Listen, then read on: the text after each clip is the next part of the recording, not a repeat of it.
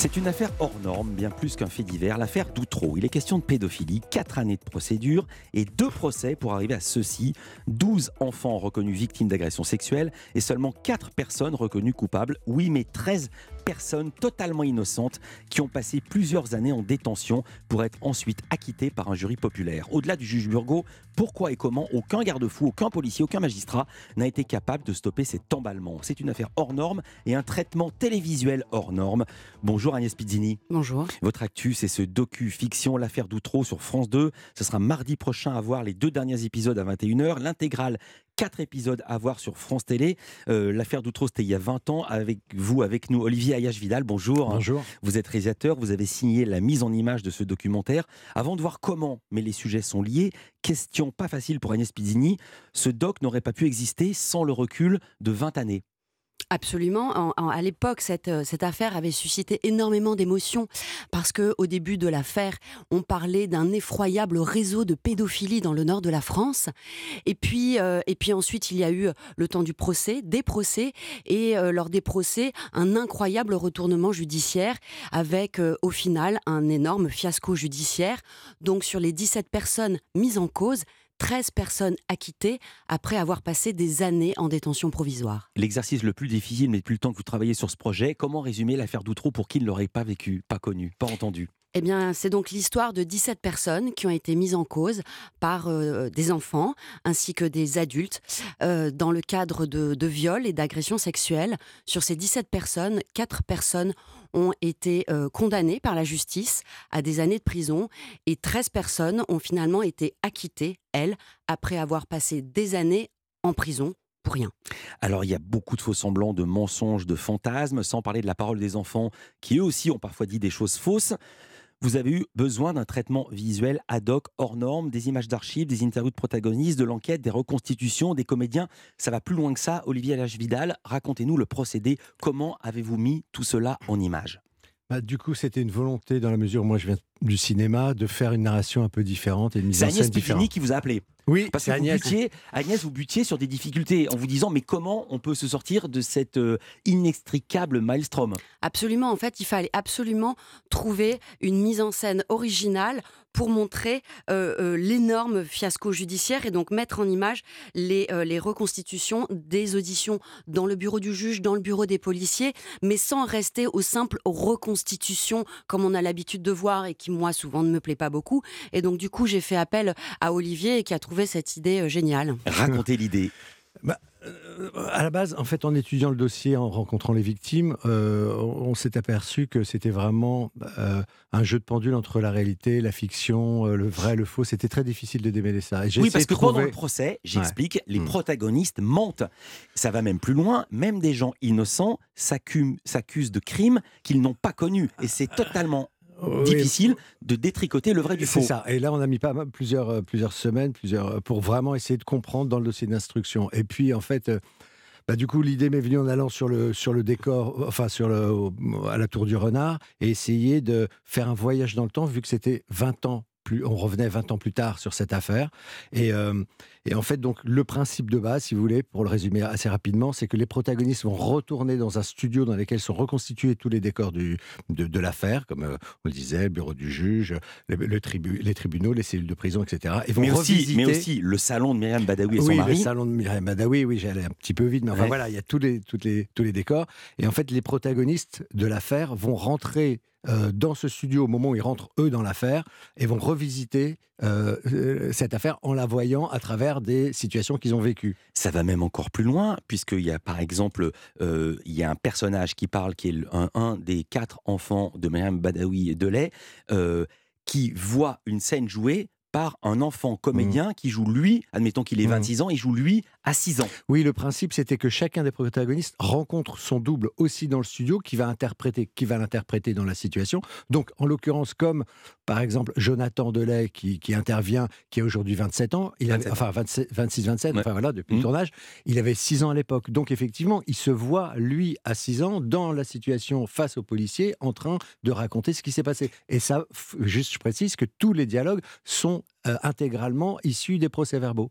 Donc ça, c'était la, et ça va même, important. Et ça va même encore plus loin, puisqu'ici toute l'équipe était complètement sciée, c'est que Jonathan Delay arrête le tournage, comme dans une émission euh, présentée par Paul Amar. Il bah, fait stop, c'est pas possible d'entendre ça, parce que ma mère dit ça, mais en fait c'était faux, elle pouvait pas savoir ceci et cela. C'était le principe. Ils avaient le droit d'intervenir au moment où ils le voulaient, et pour euh, c'était aussi cette idée de voyage dans le temps, parce que c'est un voyage dans l'espace, puisqu'ils vont, tous les décors sont dans le même espace, dans le voyage dans une mémoire, mais c'est également un voyage dans le temps, et donc eux interviennent. Il y a cette dimension fantastique. Vous savez quoi? J'ai pas 20 ans de moins, mais moi aussi, paf, je fais une pause. Culture Média revient. À tout de suite. On revient, on parle de reconstitution, on parle de l'affaire d'Outreau. Agnès Pidini, vous réalisez ce documentaire avec Olivier Ayache Vidal euh, qui est passé mardi. C'est à voir en replay la suite en linéaire. Les épisodes 3 et 4 passeront mardi prochain. Je reviens au récit. Toute cette histoire de l'affaire d'Outreau est dingue, je l'ai dit, car non seulement les accusés mentent, ce qui est le cas dans toutes les enquêtes, mais aussi dans tous les procès, mais là, des innocents mentent. Agnès Pidini, qui est Daniel Legrand? Alors Daniel Legrand a été euh, accusé dans cette affaire avec son père. Daniel Legrand a 20 ans, son père euh, à peu près euh, entre 35 et 40 ans. Il est ouvrier. Daniel, lui, a 20 ans et il rêve de football. Et tous les deux vont être embarqués dans cette affaire parce que accusés par Myriam Badawi. Mais elle ne les connaissait pas, elle cite ce nom au pif. Et il faut raconter ça. C'est qu'elle dit s'il s'appelait Daniel Legrand et on trouve des Daniel Legrand en Belgique. Oh, en fait, euh, c'est un espèce de concours de circonstances absolument incroyable. Donc, elle balance ce nom, euh, Daniel Legrand. On ne sait pas exactement. Enfin, c'est passé par les enfants. Elle a repris le nom. On ne sait pas exactement comment le nom est passé mm. entre les enfants euh, jusqu'à la mère. Bon, il y a des avocats qui ont laissé entendre que ce serait le juge d'instruction qui lui aurait soufflé ce nom. En tous les cas, la question lui a été posée lors de la commission parlementaire. Le juge Burgot a nié, mais bon, euh, voilà. Et donc, ils se sont retrouvés embarqués et incarcérés euh, comme ça du jour au lendemain sans comprendre ce qui leur arrivait. ce qui est quand même fou, c'est que quand la police arrive pour, euh, au domicile de Legrand, on vient chercher Daniel Legrand, on lui dit oui, le père ou le fils. Il savait même pas qu'il y avait deux Daniel Legrand. C'est dans le deuxième épisode, on va voir Daniel Legrand, fils, accusé à tort. Il n'a donc rien à voir avec l'histoire, il est jamais là outro, il connaît pas les Badawi. Quand soudain, dans le bureau du juge, là c'est de la reconstitution, pour sauver sa peau, il s'accuse de quelque chose qu'il n'a pas commis. Monsieur Bourgo, j'aimerais revenir sur les propos et dire la vérité. J'étais bien ou trop chez Myriam et Thierry. J'ai fait l'amour avec leurs enfants. Je les ai connus là-bas, à Outreau. Quand est-ce que ça s'est passé C'est comme elle a dit, Madame Badoué, en 96, et ça s'est fini au début de l'année 2000. Et vous êtes allé en Belgique Non, c'était toujours chez elle. D'accord. Et les personnes de votre famille venaient avec vous Non, j'étais toujours seul. Mon père, il est pas dedans. Alors là, c'est le comédien qui joue euh, Daniel le grand-fils. Ensuite, dans la constitution, le juge, mais ça s'est passé comme ça, lui montre des photos de protagonistes et il reconnaît, ou alors il dit reconnaître des gens qu'il ne connaissait pas, dont l'un qui filmait. Et maintenant, on va entendre le vrai Daniel le grand-fils qui explique pourquoi il a écrit cette lettre dans laquelle il invente tout. Il va même plus loin, il invente le meurtre d'une petite fille belge. belge. On va l'entendre, puis on va entendre son avocat qui était lui-même totalement surpris par cette lettre. Bah, j'ai un espoir, c'est que j'ai fait une demande de liberté provisoire, que je vais être libéré avec mes faux aveux, que j'étais dans le sens du juge Burgot. Daniel Legrand me demande de faire cette demande de remise en liberté puisqu'il a vu que Aurélie Grenon, une des accusatrices, euh, a fait des aveux et est en liberté. Agnès Pizzini, on va voir aussi des enfants témoigner, porter des accusations dont on sait qu'elles sont totalement fausses, totalement imaginaires. On va laisser de côté le cas des enfants. D'abord, Daniel Legrand, comment peut-on arriver à s'accuser de crimes qu'on n'a pas connus, qui, commis, qui peuvent vous conduire euh, pour 15 ou 20 ans en prison? Alors Daniel Legrand est très jeune, euh, euh, il, est, euh, il est bouleversé par ce qui lui arrive, et un jour lors d'une audition, il se rend compte que une jeune femme qui l'accuse et qui avoue avoir violé des enfants comparaît libre. Elle est là devant le juge, elle est en liberté, il ne comprend pas pourquoi lui, qui est innocent, pourquoi lui il est en prison et cette jeune femme est libre. Et donc il se dit bon ben peut-être qu'il suffit d'accuser les autres et de s'accuser pour pouvoir être libre. Et ça paraît ça paraît un peu simpliste, mais, mais euh, c'est son raisonnement à l'époque. Et puis il se dit aussi qu'à un moment donné, tout ceci est tellement gros que, que euh, vont finir par comprendre. Donc il s'accuse de, euh, de viol et il va finir par inventer un meurtre imaginaire dont il pense que bon, ben, le- les protagonistes de l'affaire vont dire que c'est un terrible mensonge. Eh bien non, ils vont valider ce, ce meurtre imaginaire. Je saute évidemment des étapes parce que c'est quatre épisodes de 52 minutes, euh, très difficile à résumer en quelques instants. Mais soudain, en plein procès, après avoir entendu les témoignages des enfants, Myriam Badawi, la principale accusée, craque en plein procès. Elle avoue qu'elle a menti. J'ai menti sur tout. Je suis une malade et une menteuse. Je voulais vous le dire aujourd'hui. Il y avait Thierry Delay, Aurélie Grenon et David Delplanque. Finalement, on n'était que quatre. Dimitri, il a menti sur beaucoup de personnes, mais pas sur nous quatre. Ma mère innocente, euh, euh, la plupart des, prévenus, euh, mis à part ceux qui avaient, avoué, donc le couple de voisins et, eux-mêmes. Et là, c'est la sidération la plus totale, malgré que nous, les enfants, on ne comprenait pas trop ce qui se passait. Donc là, c'est la chute est brutale.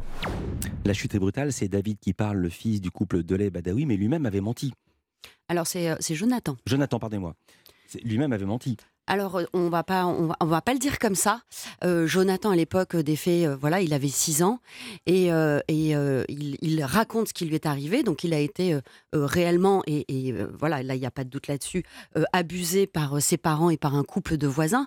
Et donc, eff- effectivement, sa, sa- sa- sa mère, lorsqu'elle vient euh, disculper euh, la totalité des personnes mises en cause, eh bien, lui, il, il se sent trahi. Et effectivement, les enfants, suite à ça, ont eu, euh, euh, sont passés pour, pour, pour des menteurs. Et Mhm. ça a été d'ailleurs terrible pour la suite des événements. C'est un sujet extrêmement sensible. On est en France, qui dit succès dit polémique. Il est venu de la cinéaste Andrea Bescon, auteur du film Les Chatouilles, dans lequel elle racontait les actes de pédophilie dont elle a été victime quand elle était enfant.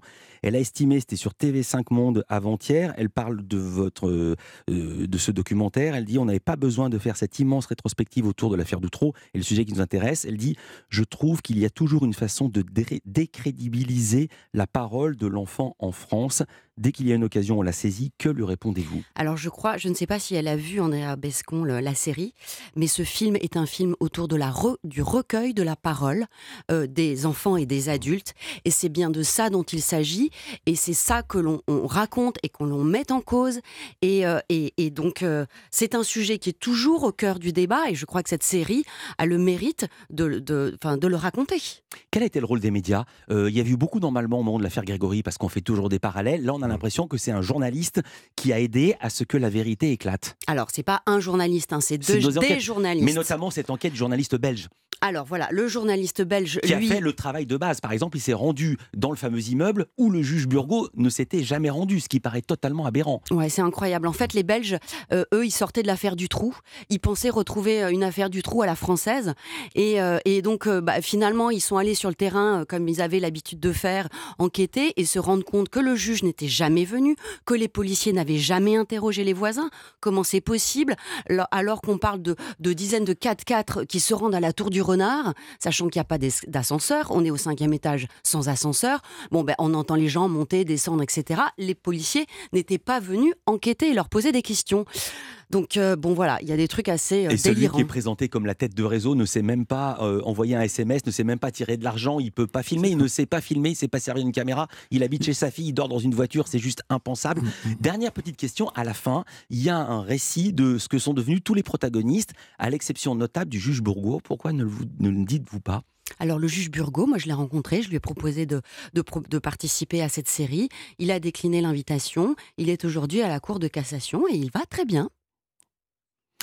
On terminera sur ce très bien. Merci beaucoup d'avoir été avec nous. Agnès Pizzini, Olivier Ayache Vidal, documentaire exceptionnel à tous les sens du terme, l'affaire Doutreau.